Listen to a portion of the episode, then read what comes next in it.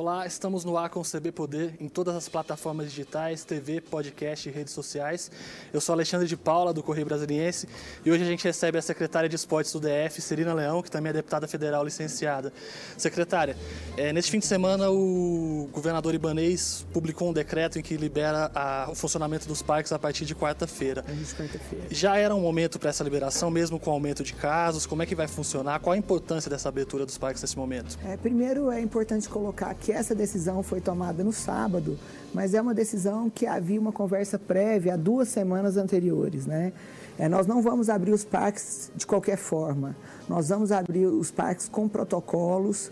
É, nós conseguimos também uma parceria excelente com o CREF 7, né, que é nosso Conselho Regional de Educação Física, com o Sindicato também de Educação Física, dos profissionais de Educação Física, com a ACAD também. Então, nós estamos hoje, inclusive, com um cadastro aberto de voluntários nós vamos treinar esses voluntários e a partir de quarta-feira nós vamos ter voluntários e profissionais de educação física nos ajudando a retomar essas atividades. E é bom lembrar também, Alexandre, que não vai ser todas as áreas dos parques, assim, as áreas comuns é, não estarão todas totalmente abertas, né? É importante frisar que as áreas de uso coletivo, por exemplo, as estações de musculação, as quadras de futebol e de vôlei, é, onde envolve muito contato, essas áreas ainda vão ficar isoladas. Os banheiros, bebedouros. Então, é, é, é mais para motivar a retomada ao esporte né, e, e tentar é, iniciar é, esse processo aqui no Distrito Federal e ver realmente é, como vai suceder nos próximos dias. A ideia é que as pessoas vão simplesmente para fazer atividades físicas, né? não é. é. mais aquela ideia de socializar no parque, não, que a não. gente sente muita falta, mas infelizmente ainda não é não possível. Não é momento ainda, né? A nossa preocupação é que há 60 dias nós tínhamos pessoas é, completamente saudáveis que tinham acesso à atividade física. Os dados que nós temos, nós tínhamos mais ou menos 700 mil pessoas que praticavam atividade físicas todos os dias com os 60 dias da, da pandemia, né, de tudo realmente estar tá interditado, essas pessoas passam por um momento já de pessoas que não estão tão saudáveis. A nossa preocupação é nós termos daqui 30, 20 dias ou 15 dias pessoas que estão também no grupo de risco, né, com obesidade, com comorbidade. Para você ter noção, Alexandre, 85% das pessoas que vieram a óbito aqui no Distrito Federal tinham hipertensão. Hipertensão é, é uma doença que ela é facilmente administrada com, né, com remédios, mas principalmente com uma atividade física frequente e com alimentação. Nós queremos englobar tudo isso na retomada dos parques. Queremos também trazer e convidar os conselhos de nutrição também para nos ajudar, né? os nossos profissionais também da nutrição, para que quando você é, frequentar o parque, você entenda que aquele não é um momento somente de lazer, mas principalmente de saúde. Como é que vai ser a fiscalização na, na presença das pessoas no parque, né? para garantir que elas não, não tenham acesso a esses locais que não devem ter acesso, para garantir que, que tenha segurança para estar ali? É exatamente isso. Nós estamos treinando esses voluntários que vão nos ajudar. É, eu fiz um, um, apelo também à nossa Secretaria é, de Segurança Pública, também de forma educativa, para nos, nos, nos auxiliar nesse momento. Mas a ideia é que o próprio segmento nos ajude. E, e, toda, né, toda entrevista que a gente tem dado, e é uma grande oportunidade poder falar aqui, o, o, o pedido né, mais importante é para a própria população, que precisa de ter consciência. A população tem reclamado, ah, nós estamos em casa, a gente precisa de começar a liberar, mas isso precisa de ser consciente, né? Então, cada um tem que fazer a sua parte. A secretaria vai fiscalizar, é, junto também, é, nós temos as, as, as, fiscalizações que já fazem parte do governo, né? O, o Gutenberg, que faz com né, a, a, fiscalização diária, a Secretaria de Segurança e a própria Secretaria de Esporte e Lazer. O uso de máscaras vai ser obrigatório o também? O uso de máscara né? será obrigatório, será obrigatório. É, o governador Ibanez publicou um vídeo ontem que ele pede para as pessoas usarem máscaras, ele fez um apelo, gel, né? um apelo, né? É. Isso também vai valer para os parques, né? Vai valer para os parques, principalmente para os parques. As pessoas falam, ah, é, é como se você estivesse andando na rua, mas você precisa de dar exemplo, né? Principalmente naquele momento que você vê que você está chegando no parque, tem aquela ansiedade, tem muita gente, vai para outra pista. Então a gente está né, tá tentando é, criar um protocolo é, junto com esses profissionais que vão nos ajudar. Nós temos 18 parques que serão abertos. Então, assim, é muito trabalho, muita responsabilidade, mas eu tenho certeza que a população do Distrito Federal é uma população muito consciente, muito educada e quer praticar esporte também, e lazer e, e quer ter acesso a isso e vai, vai colaborar. Essa é a minha expectativa. Nas últimas semanas também um decreto que incluiu os profissionais da educação física na área de saúde, né? Qual a importância desse, dessa mudança? O que, que muda com, com essa alteração? Por que, eu, que era tão importante para eles também? Eu acho que isso é uma, uma, uma mudança que ela não fica somente no momento da pandemia. Ela passa. É, é, um, é uma conquista da categoria. Porque quando você fala em esporte, ah, não, é, é esporte e lazer. É principalmente saúde. Infelizmente, o nosso país ainda não tem aquele olhar que a gente deveria ter sobre prevenção. Uma pessoa que pratica esporte, ela tem né, uma necessidade menor de utilizar aí os nossos equipamentos públicos é, na área de saúde, de acessar a rede pública de saúde, de acessar remédio. Então, assim, tem muitos problemas é, de doenças crônicas, como diabetes, hipertensão, obesidade, que são facilmente controlados aí pela, é, pela prática de educação física. E esse profissional, quando ele vai para a universidade, ele aprende isso, ele está apto para lidar com isso.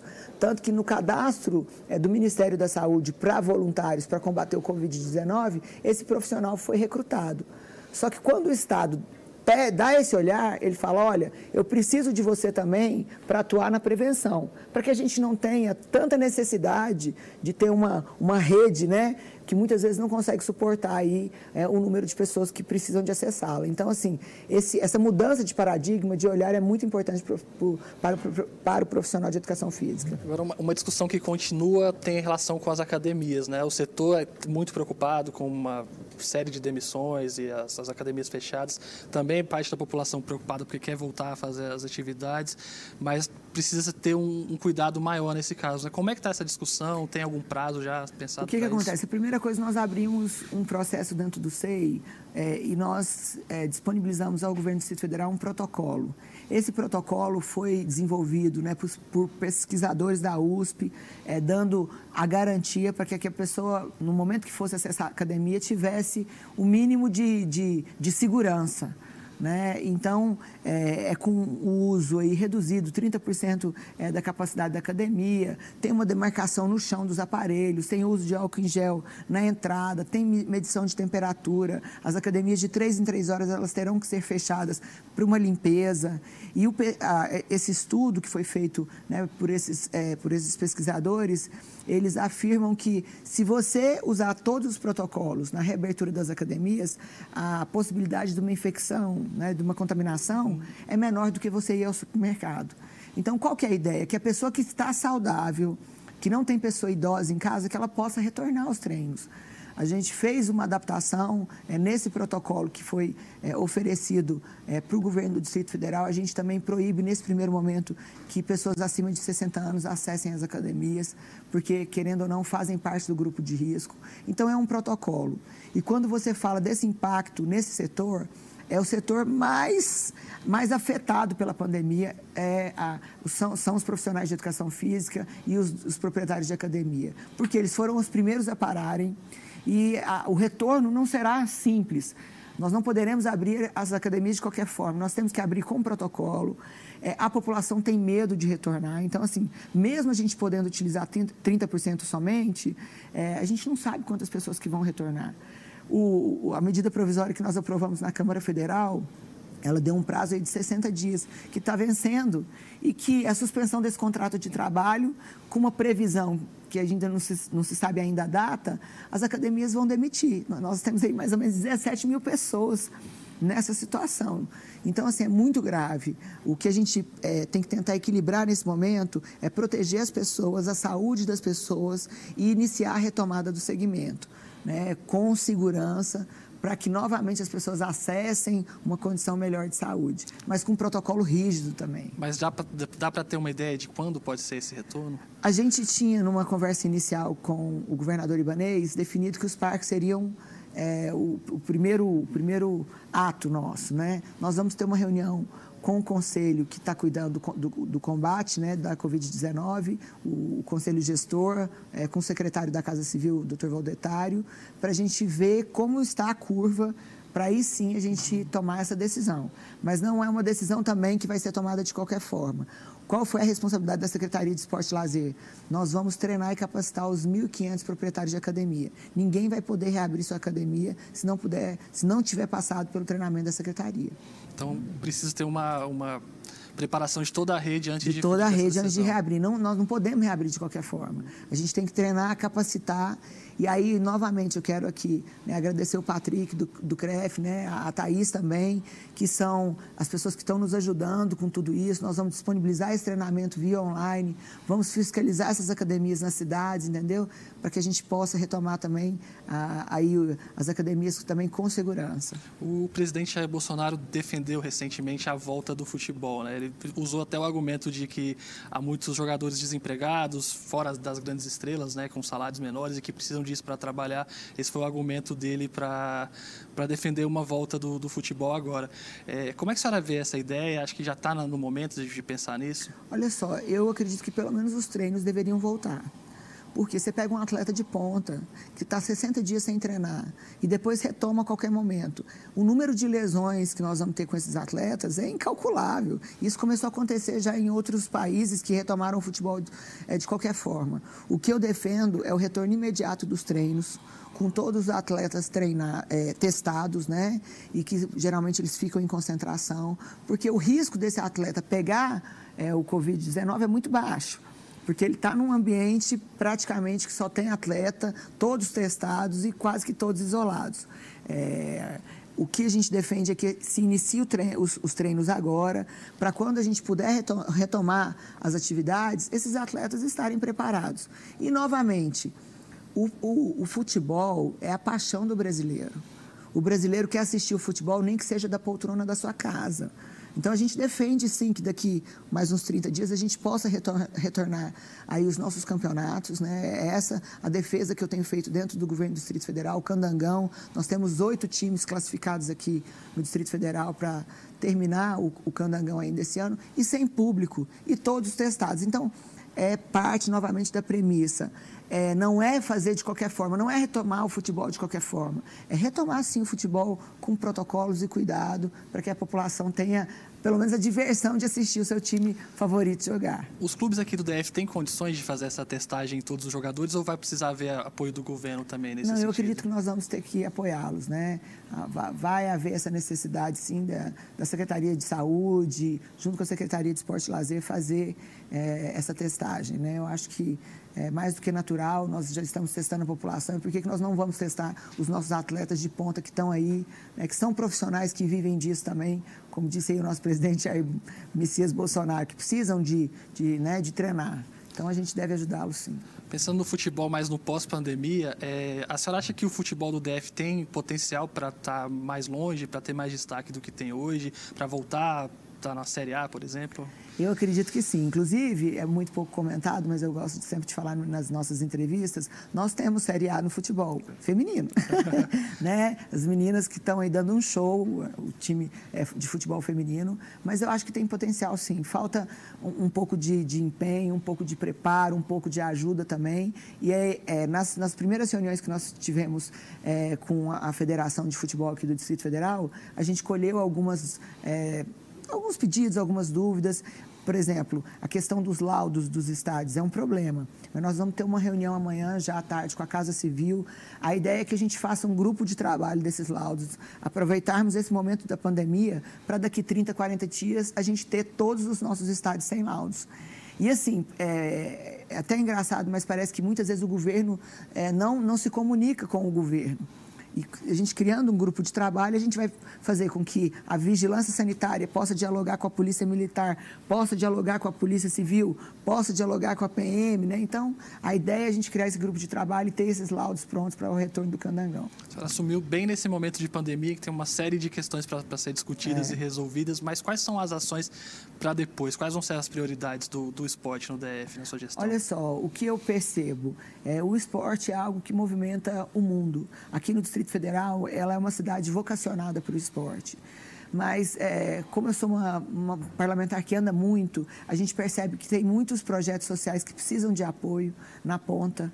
Né? Então, melhorar é, esse apoio. Nós temos professores voluntários que dão aula, mas às vezes não tem a bola, não tem o colete. Então, a gente quer apoiar esses pequenos projetos. Nós queremos melhorar e ampliar a atuação das nossas vilas olímpicas, que fazem um trabalho também de ponta, né? que nós cuidamos aí de muitas crianças e a gente quer ampliar também pós-pandemia esse atendimento das vilas olímpicas para os nossos diabéticos e hipertensos, fazendo uma parceria com a Secretaria de Saúde, para que a gente possa também ampliar esse atendimento.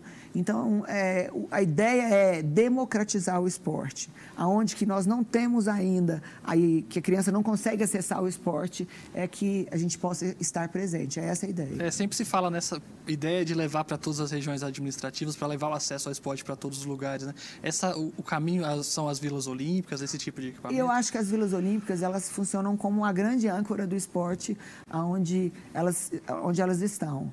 Né? A gente tem muito pedido, por exemplo, de vilas olímpicas em algumas cidades que nós não temos vilas olímpicas. Então, assim, qual é a ideia? Que as vilas olímpicas né, continuem sendo a, o grande gestor das atividades é, é, físicas né, e, espor, e, desportivas do Distrito Federal e apoiamento daqueles projetos também que funcionam aí de forma itinerante nas quadras de esporte, é, nas escolas públicas. Então, a ideia é que tudo isso movimente para que a gente tenha aí o, é, o dado real de quantas pessoas, de quantos alunos que estão acessando o esporte, de qual o tamanho dessa fila, qual é a maior demanda. Então, tudo isso a gente está fazendo essa radiografia. Eu acredito que até semana que vem a gente tem todos esses dados. E como é que vai ser esse diálogo com a Secretaria de Educação, né? Porque também é importante esse, essa troca entre as duas áreas, né? Não, eu acredito que da melhor forma possível, né? Eu tenho uma, uma boa relação é, com o nosso secretário, João. Então, assim, acho que a gente vai dialogar e nós vamos conseguir é, pactuar alguns projetos que precisam da Secretaria de Esporte, que precisam da,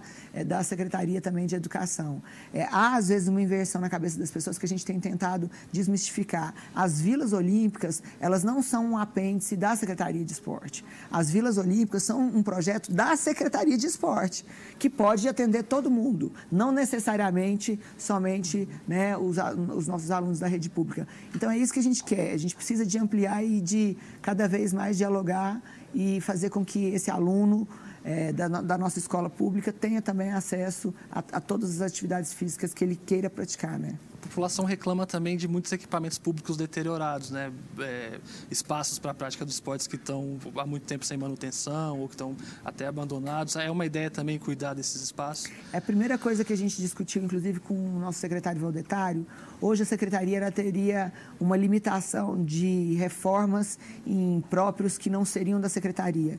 Então, nós estamos estudando um decreto também para possibilitar essas reformas em praças, em locais que não, sejam, que não estejam na carga da Secretaria de Esporte porque é, é, é, missão também nossa. Né? A gente não pode deixar essa responsabilidade somente a cargo da Secretaria de Obras e da Nova CAP. Nós temos equipe para isso, a Secretaria é uma secretaria estruturada e nós podemos e queremos também fazer a reforma de próprios que não estão na nossa carga. Por exemplo, eu quero fazer uma reforma de uma praça em Ceilândia.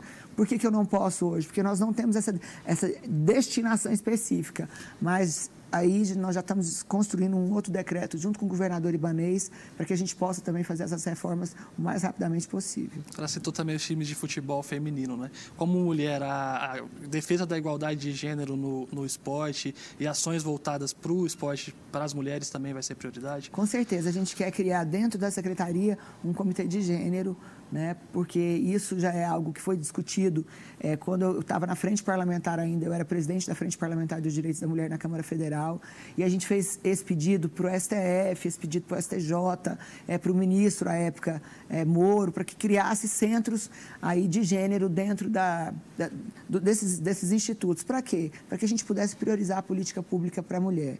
A gente fala em equidade, mas no esporte ainda está muito longe de ter equidade entre homens e mulheres. Quando se fala em futebol, muitas vezes se esquece que nós temos né, o futebol feminino.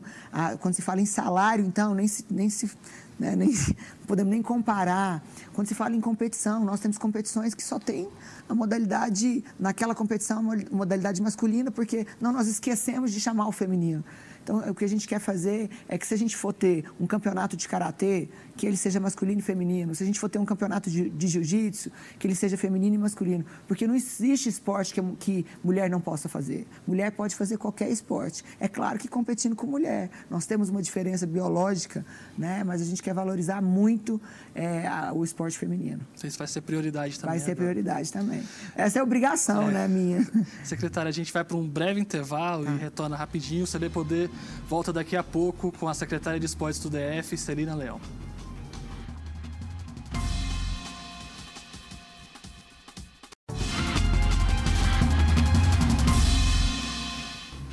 Gente volta agora com o segundo bloco do CB Poder, que hoje recebe a secretária de esportes do DF, Celina Leão. Secretária, tem pouco tempo de, de, de, no cargo, chegou agora no meio da pandemia, mas quais foram as principais dificuldades, quais as questões que mais precisam avançar no esporte do DF na sua avaliação até agora? Olha, primeira, o primeiro momento eu acho que é uma mudança de paradigma que é, graças ao governador Ibanez, ele já reconheceu o esporte, né, o profissional de educação física, como um profissional de saúde. Eu acho que a partir do momento que você muda esse paradigma, você pode ampliar o esporte para todas as outras áreas. E aí não é só na Secretaria de Esporte. Nós precisamos de profissionais de educação física dentro da Sejus, nós precisamos de profissionais de educação física nas nossas escolas públicas, né, na nossa Secretaria de Saúde. Nós temos projetos para diabéticos maravilhosos que a Secretaria toca, mas nós não temos um professor de educação física para dar esse suporte. Então, é, quando a gente né, fez essa mudança, a gente entendia que a gente ia ampliar é, essa atividade para todo o Distrito Federal. A segunda questão que eu acho que é importante é como você é, retomar o esporte num momento de pandemia e com segurança. Foi por isso que a, a, unidade entre Secretaria de Esporte, conselhos, sindicatos e testagem e Secretaria de Saúde, para que a gente possa montar protocolos, essa foi um grande desafio. O terceiro desafio é fazer com que aquilo que a gente entende que é necessário, seja a reforma dos nossos espaços públicos, seja projetos como esse que eu te dei exemplo, é tirar isso do papel, porque a máquina é muito pesada, é muito burocrática. E querendo ou não, você precisa de dar transparência, de ter né, na, na, na sua equipe gestores que dão conta de fazer aquilo que você quer executar. Nós estamos levando auditores é, para estar conosco na secretaria, né, é, um, um, delegado também que vai ser subsecretário junto conosco, que tem experiência nessa área, que é professor de direito administrativo. Então, assim, é, aproveitando muitos servidores concursados, por quê? A gente tem muito o que fazer. É, eu aprendi a jogar futebol no parque da cidade com um professor que dava aula gratuitamente. Era um projeto da Secretaria de Esporte. Nós estamos resgatando isso, para ter esses profissionais também é, dando aulas em espaços públicos. O que se percebe é que toda vez que você reforma um espaço público e a comunidade não se apropria dele, ele se depreda, ele acaba, ele passa seis meses, um ano, você precisa de reformá-lo de novo. Quando a comunidade toma conta, aquilo se mantém por mais tempo. Então, a gente quer criar programas, não só com a secretaria, mas com o profissional de educação física, com a sociedade, com todo mundo envolvido. Então, é, é, esse diagnóstico, esse levantamento de tudo isso foi o momento mais difícil, mas isso já se equilibrou e essa semana a gente já está trabalhando muito já. Essa questão de pensar na administração, na burocracia, esses impedimentos de gestão, essas dificuldades de gestão, elas atrapalham muito o trabalho podem ser podem emperrar ações que poderiam acontecer? Eu acho que a gestão é, depende, né? Depende da forma como você trabalha, né? É, eu não me contento com não, né? Quando eu ganho um não, eu vou atrás do sim. Ah, isso é impossível de fazer, não vamos atrás, vamos a, arrumar a forma, né, de, de quebrar essa burocracia para que a gente possa avançar. É, os nossos centros olímpicos, por exemplo, eles estão agora, no momento da pandemia, dando aulas online. Por quê? Porque nós não podemos parar de, de, ter atividades. A gente tem que realmente fazer com que as coisas aconteçam. Então, é, são ações como essa que a gente precisa de perceber que a secretaria precisa de, de, de, ter essa dinâmica. Vou te dar um outro exemplo. Nós temos um programa que chama Bolsa Atleta. E nós gastávamos, acho que era três ou quatro funcionários para receber esses documentos, digitalizar esses documentos. Às vezes tinha fila para o atleta. A primeira pergunta é por que, que nós não recebíamos isso digitalizado? Por que, que o, o atleta tem que se deslocar à Secretaria de Esporte? Então, a gente já digitalizou, nós soltamos uma portaria. Hoje, o atleta pode fazer tudo isso online.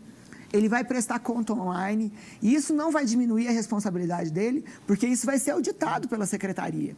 Nós temos auditores, isso vai ser auditado e fiscalizado, mas isso você reduz tempo, custo e principalmente para os nossos atletas paralímpicos, apesar da nossa secretaria ser adaptada para recebê-los, a gente diminui também aquela burocracia de retirá-lo, né, de ter que parar ali no setor comercial sul. Então, é, são, são é, fatos como esse, do dia a dia, que pode parecer, ah, são coisas simples, mas que a gente precisava de tomar decisão. Tomamos, colocamos no diário oficial, chamamos a área de tecnologia, resolvemos e já é uma realidade. Hoje, você já pode prestar conta e fazer é, a sua inscrição do Bolsa Atleta através da internet. Esse apoio aos atletas de alto nível, ele pode melhorar, ele pode avançar? Está também nos planos é, afinar essa, essa ajuda a eles? Para você ter noção, nós tomamos a decisão, inclusive, de manter esses nossos atletas com Bolsa Atleta, mesmo durante a pandemia. E o motivo é muito simples. Primeiro, porque a ajuda é uma ajuda né, pequena para o tamanho da, da, do custo e da despesa desse atleta. É, ele continua tendo que ter um, um, acesso a uma alimentação balanceada, a um profissional é, de saúde saúde, seja um profissional de educação física, seja um médico, seja um, um nutricionista. Então, nós mantivemos para que esse atleta, quando a gente retomar as atividades, né, normalmente, ele tenha um mínimo de condição de retornar com qualidade. E muitos desses atletas sequer pararam. Vou te dar um exemplo. Os nossos atletas de corrida de rua, eles continuaram treinando nas ruas, mas continuaram treinando. Então, assim, a gente tem muitos atletas que recebem o Bolsa Atleta que não pararam. E nós mantivemos todas as bolsas, né, aí sendo pagas ainda pelo governo do Distrito Federal.